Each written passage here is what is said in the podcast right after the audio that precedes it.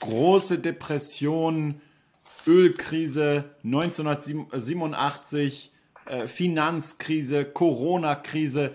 Herr Dr. Dr. Reinhard Sittelmann, herzlich willkommen zurück hier auf dem Kanal. Aber ist es nicht so beim Kapitalismus, dass diese Krisen einfach systemimmanent im Kapitalismus eingebaut sind und dass eben diese kapitalistische Wirtschaftsordnung immer wieder zu diesen großen Arbeitslosigkeiten äh, und äh, Wirtschaftskrisen und so weiter führt. Ja, die, ähm, die Antikapitalisten, die lieben ja die Krise, die hoffen auf die Krise, weil die Krise soll dann auch den Zusammenbruch des Kapitalismus bringen. Also ich habe ja gründlich alle Werke von Marx und äh, Engels und so weiter studiert und da wurde immer wieder vorausgesagt, dass bald die große Krise kommt, wo alles zusammenbricht. Das hat mal jemand, ein Professor zusammengerechnet, dass es in den ganzen Schriften von Marx ungefähr 3000 äh, Vorhersagen für den baldigen Zusammenbruch gibt. So, das war vor ja, 200 Jahren. Ja? ja. Aber, aber, seitdem äh, sind die Voraussagen wahrscheinlich in die Hunderttausende gegangen, wo bei jeder Krise, äh, die richtig elektrisiert sind, das war jetzt letzter bei der Corona-Krise, da, da gab es jede Menge Artikel, Kapitalismus ist schuld an Corona und jetzt wird der Kapitalismus zusammenbrechen. So. Also habe ich mhm. auch viele Belege. Äh, davor bei der Finanzkrise war es natürlich auch der Fall. Also bei jeder Krise wird immer gerufen. Jetzt äh, wollen wir mal ein bisschen tiefer ins Thema gehen. Es gibt gar nicht die Krise und die Ursache für eine Krise. Es gibt ganz unterschiedliche Krisen, die man auch voneinander unterscheiden muss. Einmal gibt es ganz normale, sagen wir mal, Konjunkturdellen im Konjunkturverlauf, äh, wo es halt Aufs und Abs gibt, ja, und wo das praktisch der negative äh, äh, Trend in so einer Bewegung ist, genau wie am Aktienmarkt, das kennen Sie auch. Da ist ja auch nicht, dass der praktisch permanent äh, aufwärts geht oder ja. äh, in eine Richtung. Ja sondern, äh, ja. Da, da geht es auf und auf und ab, ja. Und insofern stimmt es, dass es äh, überhaupt sagen wir, ich glaube sogar, dass es fast eine Gegebenheit des menschlichen Lebens ist. Das ist auch, wenn wir unser eigenes Leben anschauen, äh, unsere Gesundheit anschauen, unser äh, Beziehungen anschauen, unser psychisches Empfinden äh, anschauen, ja, äh, dann, dann wechselt sich das immer ab. Und äh, die, die, die Krisen, solange sie, sagen wir, in einem bestimmten Rahmen bleiben, haben sogar ihren Sinn. Das, das wissen viele Menschen nicht. Ja. Es gibt den bekannten Ökonom Josef Schumpeter, der hat einen berühmten äh, Begriff geprägt der ähm, erschöpferischen Zerstörung. Ja? ja? Was ist damit gemeint? Dass in der, in der Krise, dass da Unternehmen, die jetzt, sagen wir mal, nicht mehr so auf dem Stand sind, die ineffizient wirtschaften, die auch schon zum Teil an den Bedürfnissen ihrer Kunden vorbeiwirtschaften, dass die natürlich in so einer Krise kaputt gehen, aber andererseits dann Platz geschaffen wird und neue Unternehmen entstehen. Das ist zugegebenweise schmerzhaft für die Leute, wo dann die Unternehmen äh, äh, pleite gehen. Da werden auch Arbeitsplätze vernichtet, aber gleichzeitig werden halt immer wieder auch neue Arbeitsplätze geschaffen in ganz neuen Unternehmen. Das wird ja, geht ja oft vergessen. Dann sagen die Leute, ja, da gehen Arbeitsplätze verloren. Okay, aber wie viele neue, nicht nur Arbeitsplätze, sondern Berufe entstehen denn? Stellen Sie sich mal vor, vor 30 Jahren hätten sie einen gesagt, ja, ich bin YouTuber, wie YouTuber, ich bin Influencer, ich bin, ich mache Webseiten oder äh, ich mache, äh, meine Firma macht Suchmaschinenoptimierung äh, oder was weiß ich, ja. Da hätten die Leute, äh, wie, von, von was sprichst du überhaupt, ja? Das sind ja alles äh, Tätigkeiten, wo man heute eine Menge Geld mit verdienen kann, die es gar nicht gab. Also wo, wo Neues wieder immer entsteht und geschaffen wird und Altes geht kaputt und das geschieht halt äh, tatsächlich auch in Prozessen, die mit Krisen zusammenhängen. Also das ist die eine Art von Krisen. Dann gibt es andere Krisen, die haben mit der Wirtschaft eigentlich zunächst nicht viel zu tun, sondern sie haben woanders einen Auslöser. Nehmen wir mal ganz aktuell die, die wirtschaftlichen Probleme durch äh, Corona. Ja? Die haben jetzt äh, ja, ursprünglich nichts mit der Wirtschaft zu tun, sondern äh, äh, Pandemien, die gibt es so lange, wie es die Menschheit schon gibt. Ja? Und die haben immer und würden in jedem äh, wirtschaftlichen System natürlich zu negativen Auswirkungen führen. Ja, wenn jetzt äh, Menschen dann in äh, Quarantäne gehen müssen, wenn Menschen krank werden, wenn Menschen sterben und so weiter und so fort. Ja, das hat aber jetzt äh, nichts zu tun mit irgendeinem speziellen Wirtschaftssystem. Also das sind Krisen, die sind, kommen ganz woanders her. Und jetzt gibt es eine dritte Art von Krisen und die werden oft übersehen. Ja? Und das sind die Krisen, die ausgelöst werden durch staatliche Eingriffe. Oft ist es sogar so, dass um eine bestimmte Krise äh, praktisch einzudämmen, der Staat oder auch die Zentralbanken eingreifen und damit erst eine noch schlimmere Krise hervorrufen. Beispiel.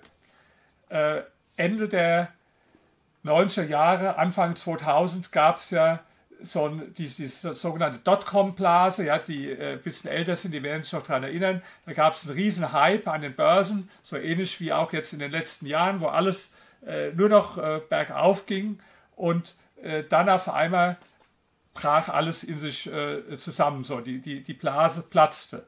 So, da hätte man jetzt sagen können, okay, das, das ist halt so, das, ähm, das wird auch wieder anders. So, so, hat man früher gedacht.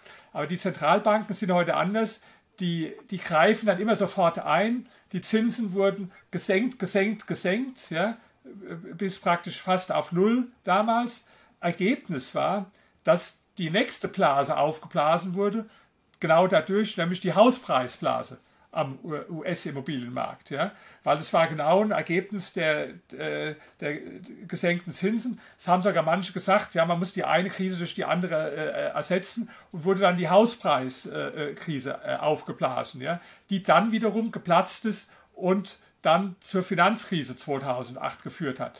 Das heißt also, äh, so, und wie wurde jetzt die bekämpft? Die wurde genau mit dem bekämpft, was die Ursache der Krise war, nämlich wieder mit äh, billigem Geld, Nullzinsen wo die Nullzinsen nichts mehr geholfen haben, da ist man ja sogar zu übergegangen, dann Anleihekäufe äh, und so weiter, äh, diese ganzen Programme, die jetzt die EZB fährt oder auch die FED fährt. Das heißt also, äh, und das führt natürlich zu immer neuen Krisen und immer neuen Verwerfungen. Kurzfristig hilft es, aber langfristig wird es immer schlimmer. Ja, das ist so ähnlich wie wenn Sie ja. krank sind. Da gibt es zwei Möglichkeiten. Äh, bei den meisten Krankheiten ist es so, dass sie eigentlich gar nichts machen müssen. Natürlich, wenn sie ernst äh, irgendwo eine Lungenentzündung haben, so, dann nehmen sie Antibiotika, aber wegen einer, wegen einer Erkältung oder so, ja, äh, selbst wenn sie sich was gebrochen haben, in vielen Fällen heilt es selbst wieder zusammen, weil unser Körper selbst Heilungskräfte hat. Wenn ich jetzt bei jeder Kleinigkeit anfange, Antibiotika zum Beispiel zu nehmen oder sagen wir, ich habe Fieber und nehme sofort fiebersenkende Mittel. Ist, ist das Fieber weg, aber das Fieber ist eigentlich eine natürliche Reaktion vom Körper, um mit einer Krankheit fertig zu werden. Oder ich habe Husten ja. und nehme sofort Hustenstille. Ja, aber der, der, der, Husten, der hat auch eine bestimmte Funktion, äh, äh, also eine, eine positive Funktion. Das heißt, wenn ich da sofort immer bei jeder Sache eingreife, dann ist im Moment das gelindert, ja, aber in der Konsequenz äh, wird es noch schlimmer dann. Ja, genau. Also ist es aber im Unterschied zum menschlichen Körper ist es doch aber so, ähm, dass es politisch eigentlich ist es unsere Welt ist doch mittlerweile so komplex und so globalisiert und es hängt so viel zusammen, dass es politisch eigentlich gar nicht mehr machbar ist, zu sagen, so, da ist jetzt eine Konjunkturkrise, da gehen jetzt mal, also TUI geht mal pleite, die Deutsche Bank geht pleite und wir machen nichts. Wir lassen das einfach jetzt die Marktteilungskräfte regeln und ähm, es mag dann durchaus sein, dass, dass ähm, sich das Land wieder oder die Volkswirtschaft schneller erholt. Aber das wäre doch politisch niemals umsetzbar in der heutigen Zeit, oder? Da würden doch alle sofort von Gewerkschaften ange, angefangen bis die Arbeitnehmer selbst, bis die Medien, die würden doch sofort so einen Alarm schlagen, dass der, dass der Staat doch eigentlich schon gezwungen ist, irgendwas zu tun, ja. Ja, das ist genau, haben Sie genau das richtige Problem angesprochen. Das, das sehen Sie ja, wenn irgendein Großunternehmen jetzt in Gefahr ist, ja, ja. dann war es ja immer wieder so, da gab es Riesendemonstrationen, äh, so und so viele Arbeitsplätze sind in Gefahr, die ganzen Gewerkschafter mit ihren Trillerpfeifen und mit ihren gelben Westen stehen da und, äh, und schreien laut. Äh, versteht man auch, dass, dass sie natürlich darüber traurig sind, äh, und auch verzweifelt sind, dass ihre Arbeitsplätze verloren gehen. Aber es hat sich immer wieder gezeigt, dass wenn die dann gerettet werden, diese Unternehmen, dass es oft nur so war, äh, dass man äh, das nur hinausgezögert hat und sie später dann äh, doch am Markt nicht bestehen konnten. Das heißt, äh, das ist genau das Problem, dass der, Sta dass der Staat sich heute für als die Verantwortung praktisch übernommen hat, dass es den Menschen, äh, dass größere wirtschaftliche Probleme vermieden werden. Ja, also mhm. der, früher war das gar nicht so, da, da war das mehr getrennt. Hier gibt es die Wirtschaft, da gibt es den Staat. Da war diese Erwartungshaltung gar nicht da. Das fing dann so an mit der Weltwirtschaftskrise, mit, äh, mit dem äh, äh sogenannten äh, Great New Deal von Roosevelt. Da habe ich auch viele Fakten drin in meinem Buch, die die Leute überraschen. Da gibt es nämlich die Legende, der hätte dann dadurch durch, durch sein durch seinen New Deal, nicht Green Deal natürlich, habe ich nicht versprochen, glaube ich, durch seinen New Deal, da hätte er damals die Weltwirtschaftskrise bezwungen. Das ist völlig falsch. Im Gegenteil, es gibt ganz viele Zahlen, die ich in meinem Buch habe, die beweisen, dadurch wurde die Krise sogar noch herausgezogen und noch verlängert. Und es gab, ich habe andere historische Beispiele von vorangegangenen Krisen, wo der Staat sich mehr rausgehalten hat und wo wesentlich schneller dann die Wirtschaft wieder auf die Beine kam. Und ja. das, aber Sie haben recht, das ist natürlich politisch schwer äh, umsetzbar. Das ist genau, sagen wir mal, jetzt äh, ich hatte mal einen guten Internist und der, ich habe dem gesagt, also Sie müssen mir nichts verschreiben oder so, wenn Sie, wenn Sie sagen, hier ist irgendwas an deiner Lebensweise, was du ändern musst. Also ich hatte da mit dem Magen Probleme, dann hat er gesagt, gut, lernen Sie mal autogenes Training, das habe ich damals gemacht. Aber er hat gesagt, wissen Sie, Herr Zittelmann, das ist für mich als Arzt sehr schwer. Die Patienten kommen schon mit der Erwartungshaltung rein, dass sie ein Rezept in die Hand gedrückt kriegen. Und wenn man es ihnen nicht in die Hand drückt, äh, dann sagen sie dann, das ist aber ein schlechter Arzt und ich gehe zum anderen Arzt. Und er ja. sagt mir, äh, ich ertappe mich dabei, äh, dass ich oft selbst der Versuchung erlege und dann sage, okay, dann gibt er ihm das Rezept, obwohl ich ihm eigentlich sagen müsste, äh, ändere was an deiner Lebensweise. Aber das wollen die Leute halt nicht hören. Äh, entspannen sie sich mehr oder machen sie ja. autogenes Training, äh, treiben sie mehr Sport, äh, ernähren sich gesünder, sondern die haben lieber das schnelle Rezept, was auch kurzfristig dann natürlich oft hilft, ja, aber langfristig dann wieder zu neuen Problemen führt. Und ähnlich ist es auch im Verhältnis Wirtschaft und Politik. Die, die Menschen, äh, jetzt stellen sich vor, ein Politiker würde sich hinstellen, so wie Herr Zittelmann, und würde sagen, okay, die Krise ist da, es gehen jetzt so und so viele Arbeitsplätze verloren, das ist schöpferische Zerstörung, laut Ökonom Schumpeter, so ist es halt. Äh, ja. Auf mittlere Sicht und lange Sicht wird alles wieder gut. Äh, ich habe mich jetzt für entschieden, mal gar nichts zu machen. Die Leute würden ja. doch, die Opposition würde doch äh, toben, die würde doch sagen, das ist ja soziale Kälte, das ist ja Turbokapitalismus, da ist, fehlt jedes Mensch Mitgefühl. Das heißt, weil die Leute einfach nichts von Wirtschaft verstehen und dann äh, nur die, die Ängste und die Emotionen äh, reagieren am Ende. Ja? Und deswegen ja, habe ich auch recht. Äh, ist diese Erwartungshaltung praktisch an den, das ist ja genau wie bei den, an, der, an der Börse, das ist ja im Prinzip eine schwierige Situation. Normalerweise ist es so, dass wir wissen, die Börse geht rauf und runter und das war eigentlich schon immer so. Heutzutage wird ja kaum mehr akzeptiert, wenn die Börse mal runtergeht, weil man sofort sagt, oh, jetzt werden, haben wir die Zinsen ein bisschen angehoben, jetzt geht die Börse runter. Ja. Klar, bis zu einem gewissen Grad akzeptiert man es, aber wenn man sagt, jetzt wenn die zu weit runtergeht, dann kriegen die Banken dann wieder äh, äh Problem und so weiter. Und dann müssen wir ja. irgendwo wieder Maßnahmen machen ja. oder auch Maßnahmen unterlassen. Ich bin mal gespannt, wie jetzt die, die Zinsanhebung, die Moderaten in den USA äh, sich auswirken werden. Die haben ja jetzt schon zu geführt, äh, dass wir so ein bisschen Rückwärtsgang, aber es ist noch nicht dramatisch, äh, obwohl ja jetzt nur, äh, sagen wir, doch relativ moderate Zinserhöhungen angekündigt wurden. Aber ich bin mal gespannt, wenn man, wenn man nur die Zinsen, sagen wir mal, irgendwann wieder auf 3, ja. 4 Prozent angeholt, das ist schon gar ja. nicht mehr möglich, ja? weil in dem Moment hätten wir einen riesen Aktiencrash. Das heißt, man hat sich da in so einen, äh, praktisch in so eine Zwickmühlensituation so begeben, wo, wo man am Schluss überhaupt nicht mehr gehandelt werden kann. Ja, also, oder, oder wo es halt, das finde ich auch immer so interessant, man sieht ja immer auch, ähm, vor der Wahl ne, ging ja die Zustimmung für CDU immer weiter runter. Ja? Äh, CDU war noch zusammen mit der SPD in der Regierungsverantwortung und so. Und dann kam natürlich ähm, all die ganzen Wahlversprechen wieder von allen Parteien und so. Und wir machen das und Rente hier und hast du nicht gesehen und ein Versprechen nach dem anderen, was man nicht halten kann. Und jetzt haben wir die Ampelkoalition und jetzt war neulich wieder, habe ich mir angeguckt, die Umfrage, die Sonntagsfrage und was hast du gesehen? CDU wieder, März irgendwie plus 4% Zustimmung und FDP, SPD, Grüne alle wieder runter in der Zustimmung. Und, das, und meine Theorie ist ja, es ist immer leicht, auf die Politiker zu schimpfen und so, mache ich auch gerne.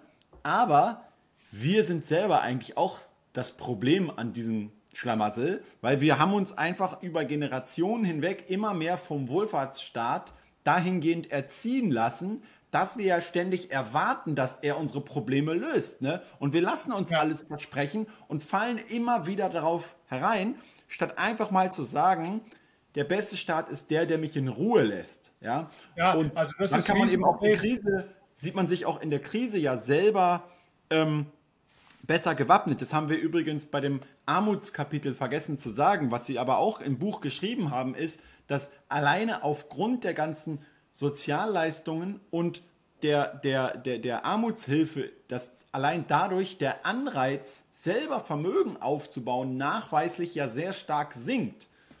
Ja?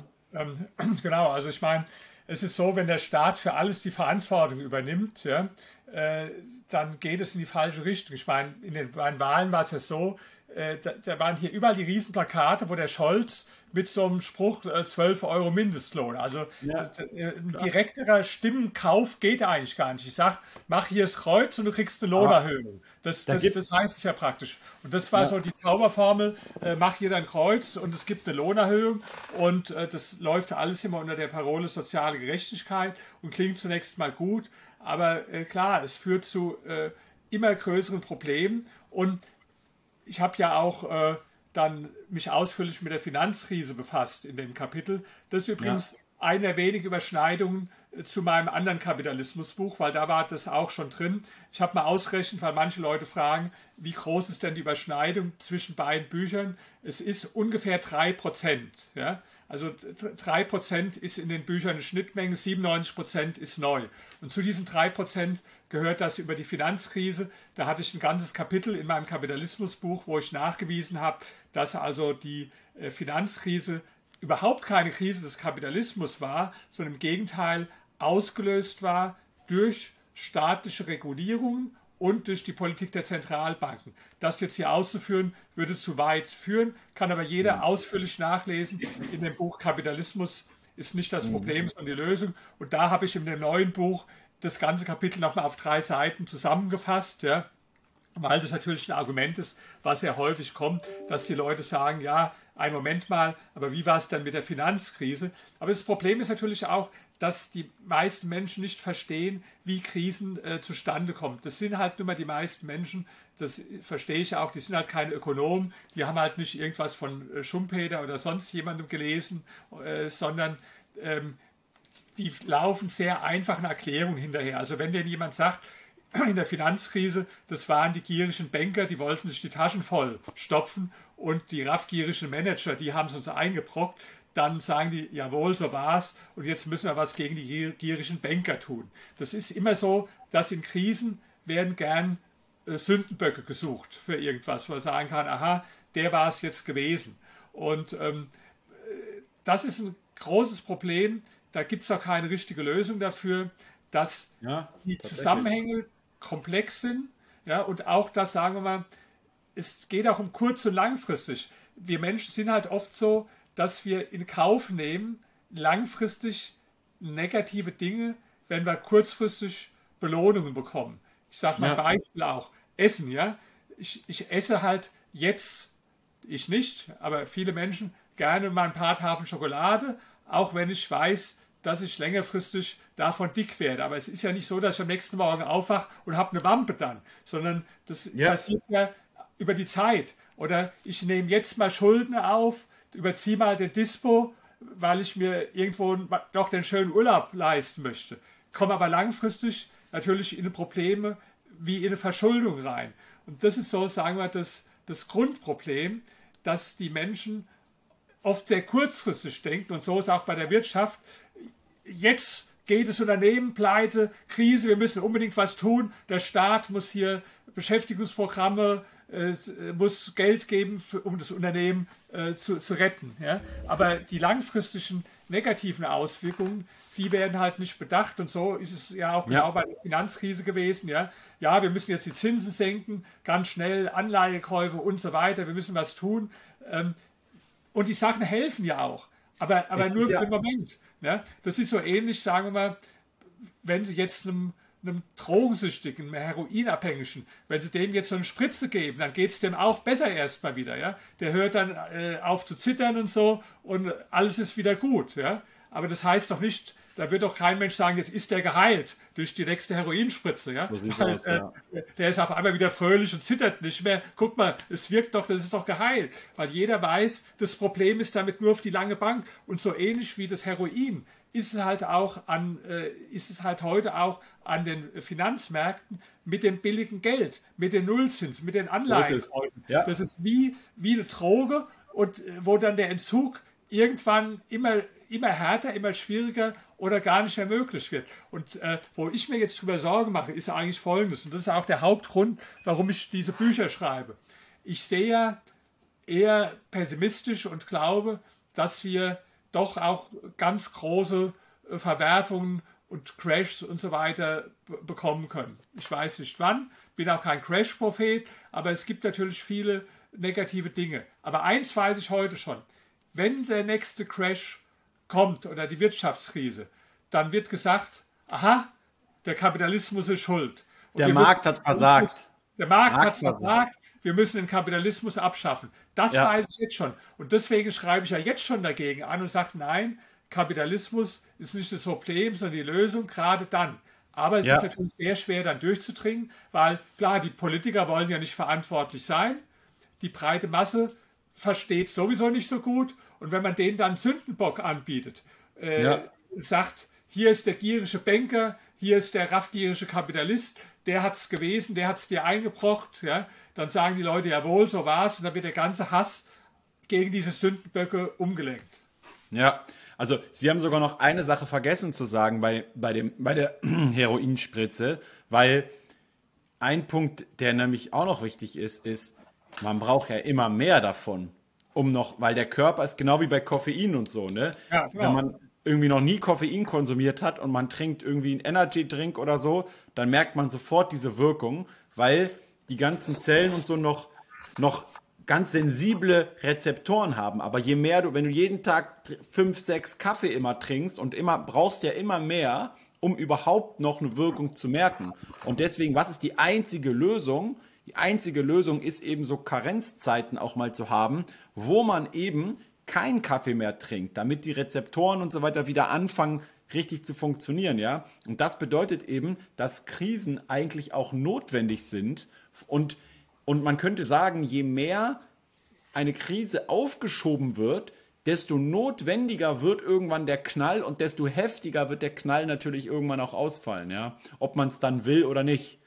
Und deswegen ja man könnte eigentlich sagen, es gibt keine, keine Lösung für irgendwie Wirtschaftskrisen in keinem Timesystem, die wird es immer gehen. Man kann nur versuchen, möglichst schnell durch die durch, dass also dieser Bereinigungsprozess möglichst schnell funktioniert. Und da sind wir wieder auch beim letzten Thema. Ich behaupte jetzt nämlich mal pauschal, dass je mehr ich all die ganzen ineffizienten Unternehmen ja am Leben halte beispielsweise, desto mehr sinnloses CO2 pulvere ich ja wieder in die Luft und so weiter. Und desto schlechter ist es doch fürs Klima, als wenn ich sage, nur die effizientesten und die besten Unternehmen werden eben äh, überleben und alle anderen müssen sich halt einen anderen Arbeitsplatz und so weiter suchen. Dadurch hätte ich natürlich gleich eine schnellere, eine schnellere Bereinigung und sozusagen im wahrsten Sinne des Wortes auch eine schnellere Bereinigung des Klimas, ja.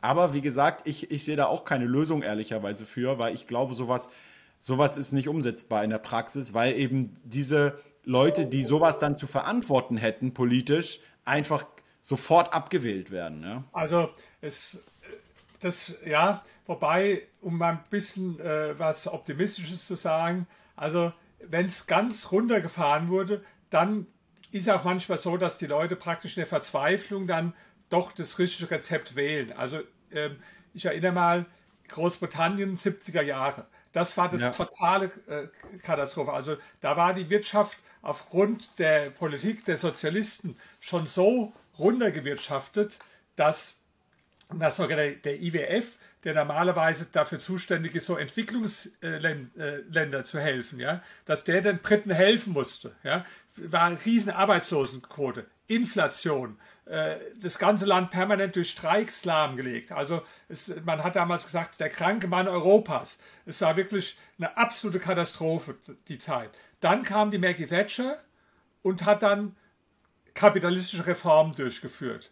Was, was heißt es? Sie hat privatisiert eine ganze Menge, sie hat massiv die Steuern gesenkt ja, und sie hat dereguliert. Ergebnis war, dass es dann wieder aufwärts ging mit der britischen Wirtschaft. Äh, aber oft ist es so, und das ist das größte Problem, dass wenn man dann anfängt mit solchen Maßnahmen, dass es erstmal ja. Schlechter wird, ja. Und wenn dann das schon wieder Wahlen anstehen, ja, dann ja. werden die Leute abgewählt und manchmal ja. ist es sogar so, dass der Nachfolger erst profitiert. Also Beispiel genau. Gerhard Schröder hat äh, ja auch äh, da war die deutsche Wirtschaft im ganz schlechten Zustand Anfang der 2000er Jahre. Ja, auch sehr hohe Arbeitslosigkeit, sehr hohe Arbeitslosenquote. Und dann kam der Schröder mit seinen Reformen und da wurde er erstmal äh, dann richtig niedergemacht. Und es war auch erstmal natürlich ungemütlich für, für die betroffenen Leute.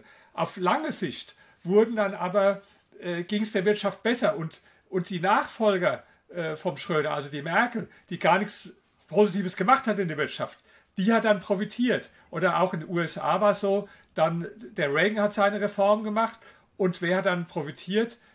Der Bill Clinton, der war jetzt nur so klug und hat die Reform nicht zurückgedreht, sondern hat gesehen, es wirkt ja. und hat es so gelassen. Oder äh, nach der, ähm, nach der Maggie Thatcher kam dann ein Sozialdemokrat, der Tony Blair, der war aber auch so klug, dass er es gemacht hat. Und das ist das Problem mit dem Zeitverzug, ja, dass wenn Sie äh, solche Reformen angehen, ist es oft so, dass es erst sogar noch schlimmer wird.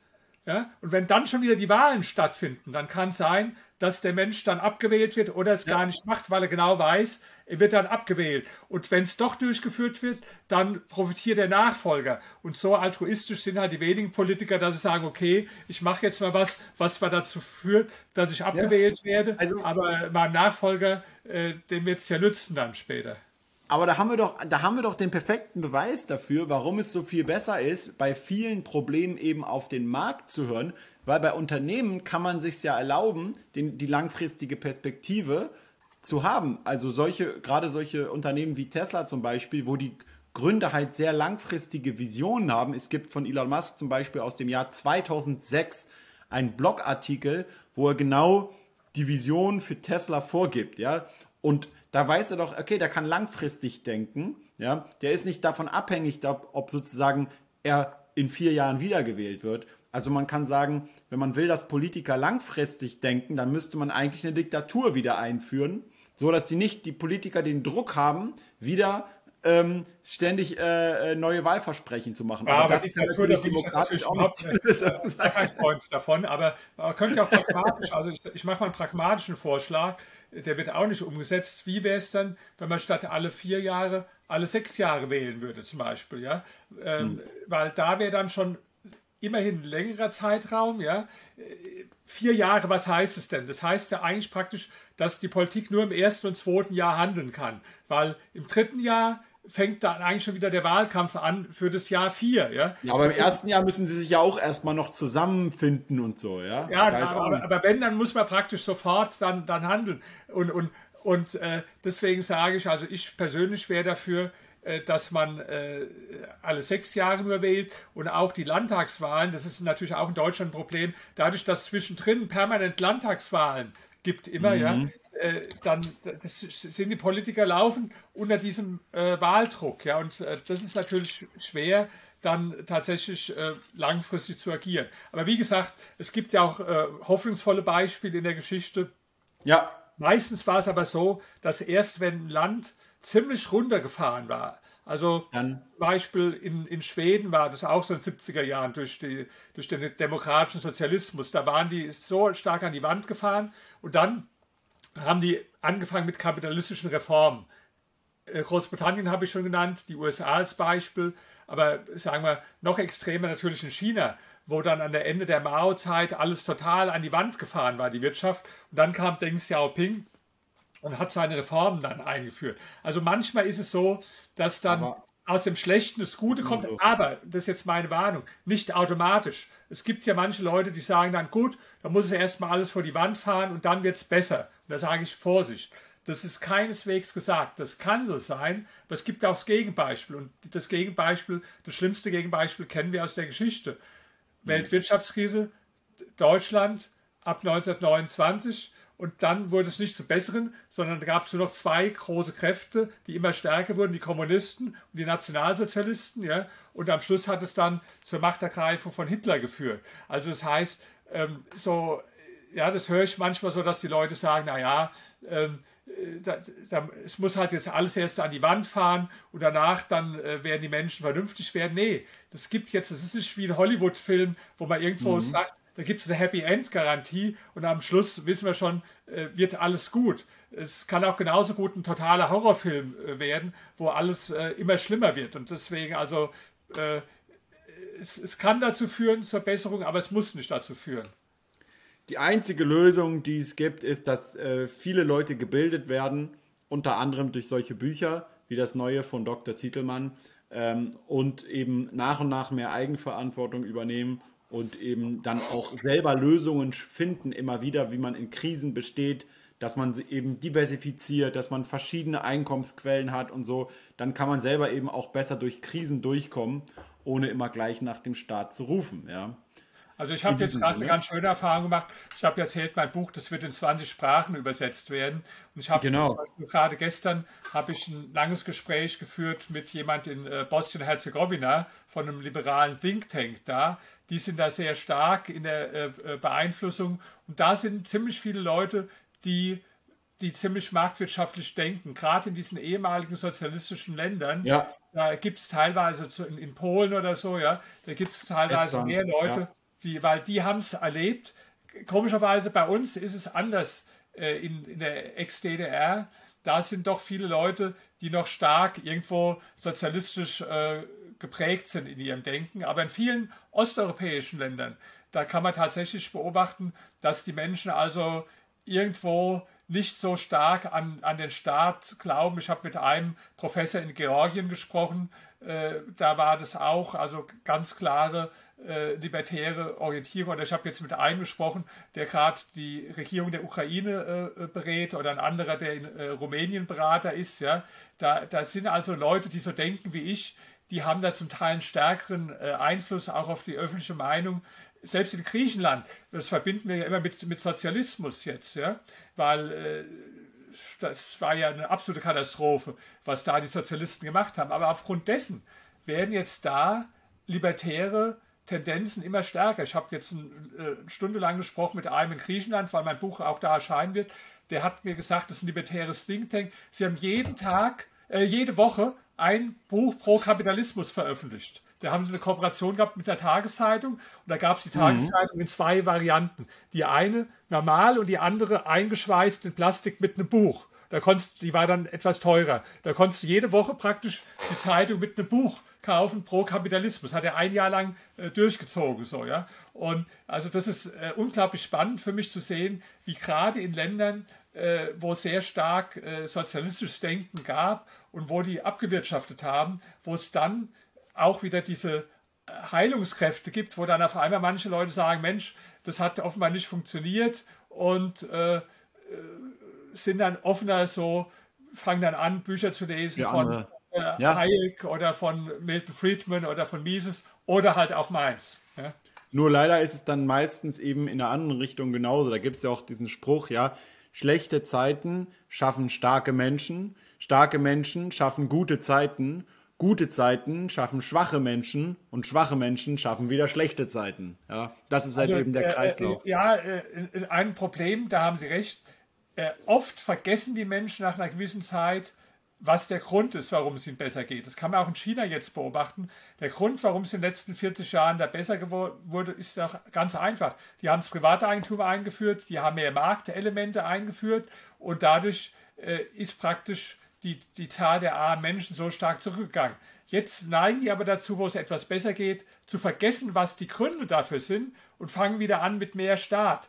Und das können Sie in ganz vielen Ländern äh, beobachten. Das war auch so, wo dann die Reformen vom Schröder gewirkt haben und dann die Arbeitslosigkeit, die ging zurück und so. Da haben die Leute gesagt, ja, warum eigentlich äh, dieser ganze Quatsch? Das war ja ein, äh, äh das war ja ein Fehler und wollten es dann wieder in die andere Richtung drehen. Und das kann man in ganz vielen Ländern beobachten. Ich gebe mal eine Analogie. Das ist so ähnlich. Nehmen Sie mal an, Sie waren jetzt fett, richtig fett, 150 Kilo, aber nicht Muskeln, sondern Fett. Und dann machen Sie Diät und nehmen ab, bis Sie, sagen wir, 80 Kilo haben oder, oder äh, so 80 Kilo, haben eine tolle Figur, weil sie aufgehört haben, Pizza zu essen, Pommes zu essen, Schokolade zu essen und, und, und. Ja?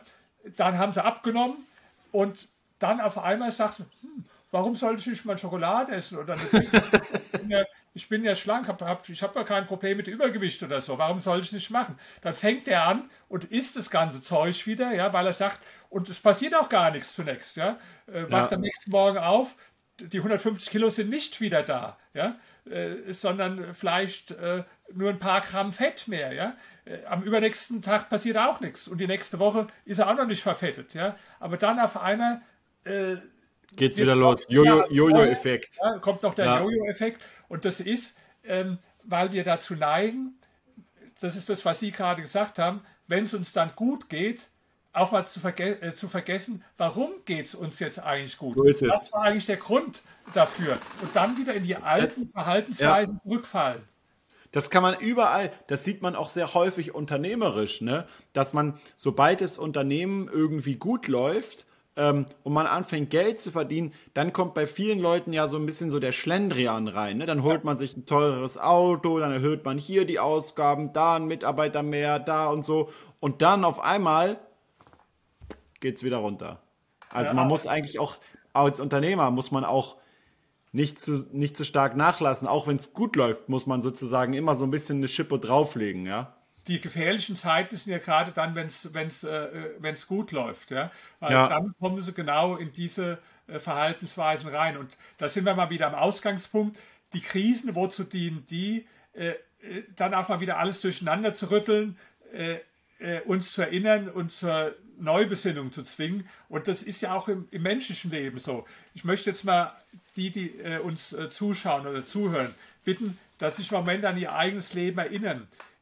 Bei mir war es so und vielleicht bei Ihnen auch, dass, dass gerade persönliche Krisen, die Sie hatten, vielleicht eine Beziehung, die auseinandergegangen ist, eine Ehe, die geschieden wurde, vielleicht auch äh, irgendwo eine berufliche Krise, dass die oft der Ausgangspunkt war für ganz viele positive Veränderungen im Leben. Bei mir war es auf jeden Fall so gewesen. Das passiert auch nicht automatisch. Ja. Es gibt auch Leute, die zerbrechen dann daran. Da die fangen dann an äh, äh, zu saufen oder Drogen zu nehmen oder kriegen Depressionen oder was weiß ich. Also ein Automatismus ist es nicht. Aber ja. diese, diese Redewendung, in jeder Krise liegt eine Chance, die kommt ja nicht von ungefähr. Sogar in China ist sogar das, das gleiche Zeichen praktisch für Krise und Chance. Ja? Das, das hat ja einen, einen Grund. Und äh, das ist im per persönlichen Leben so, können sich ja viele Zuhörer, die jetzt zuhören, die werden bestimmt sich erinnern an die eine oder andere Krise, sie vielleicht auch, Herr Barkon, die sie gehabt haben, wo sie sagen, da habe ich mich richtig scheiße gefühlt. Aber wenn ich im Nachhinein betrachte, war das der Ausgangspunkt für viele gute Dinge, die ich erreicht habe. Ich empfehle dazu wieder, wieder ein Buch Michael Bloomberg, äh, die, die Autobiografie von Michael Bloomberg.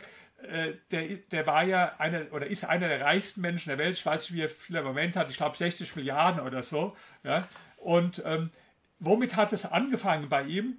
Der war damals, ich glaube, bei Salomon Brothers oder so war äh, gewesen beim äh, äh, Wertpapierhändler und ist rausgeflogen. Ja? So. Und damit hat alles begonnen, dass er rausgeflogen ist, arbeitslos äh, wurde. Ja? Er hat zwar eine schöne Abfindung bekommen, die war das Startkapital, aber äh, das war dann der Ausgangspunkt, dass er dann ganz neue Sachen, und wenn er nicht rausgeflogen wäre, da, da, da wäre er nie reich geworden, ja, sondern dann hätte er da irgendwo äh, äh, Karriere gemacht äh, hinterher. Mhm. So können ja auch manchmal aus, aus negativen Dingen positive werden. Vielleicht das auch noch als äh, eine lustige Geschichte. Sie wissen ja, ich bin mit dem äh, Theo Müller äh, ganz gut von Müllermilch und ich habe den mal interviewt und da sagte er, er hat äh, nur Realschulabschluss. Da habe ich gefragt, ja, wie, wie waren Sie denn in der Realschule? Da sagte er, er war schon eigentlich sehr gut in der Realschule. Da habe ich gefragt, warum haben die Eltern Sie dann nicht aufs äh, Gymnasium geschickt? Er sagt, ja, im Nachhinein äh, betrachtet, stimmt, hätten die eigentlich machen müssen, aber da wäre ich jetzt vielleicht äh, irgendwo Oberregierungsrat oder so, ja. Und so praktisch dadurch, dass ich dann Käsemeister geworden bin, ja, äh, ist er jetzt mhm. mehrfacher Milliardär und hat, was weiß ich, 5 Milliarden äh, Euro oder so, ja. Das heißt also, ähm, tatsächlich sind negative Entwicklungen im persönlichen Leben, in der Wirtschaft, in der Politik oft auch Ausgangspunkt für Positives, aber nicht automatisch. Äh, genau. Das ist so auch vielleicht ein bisschen auf einer übergeordneten Ebene betrachtet äh, eine wichtige Erkenntnis zum Thema Wirtschaftskrise. Ja, zumindest kann jeder Mensch in einer Krise, egal ob persönlich oder, oder eben in der Wirtschaftskrise, immer auch überlegen, ob es nicht auch die, die Lösung ist ähm, für was Neues, ja, oder ob man sich nicht adaptiv irgendwie weiterentwickeln kann, was anderes machen kann. Und ich kann es auf jeden Fall bestätigen, ja. Ich habe auch in, in der Corona-Krise äh, beruflich so ein paar Rückschläge gehabt und die habe ich wiederum dann gleich genutzt, um neu zu denken und um in Zukunft genau diese Probleme zu verhindern. Und das, dadurch haben sich wieder neue Chancen gegeben, die schon wieder viel besser funktionieren als, als davor. Das heißt, manchmal muss man so ein bisschen gezwungen werden durch eine Krise, auch wieder neu zu denken. Ja.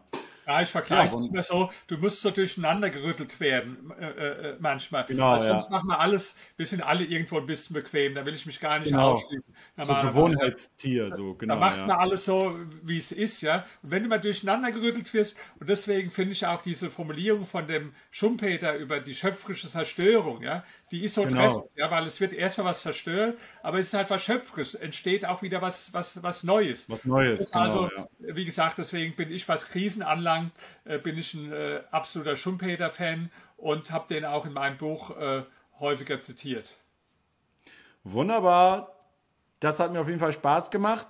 Ähm, Sie denken bitte noch dran, kurz noch online bleiben jetzt gleich. Ja. Und alle anderen Zuschauer, ihr denkt bitte dran, holt euch noch das Buch von von Dr. Dr. Rainer Zittelmann. Also, wir sehen uns nächstes Mal. Tschüss. Tschüss, Dankeschön.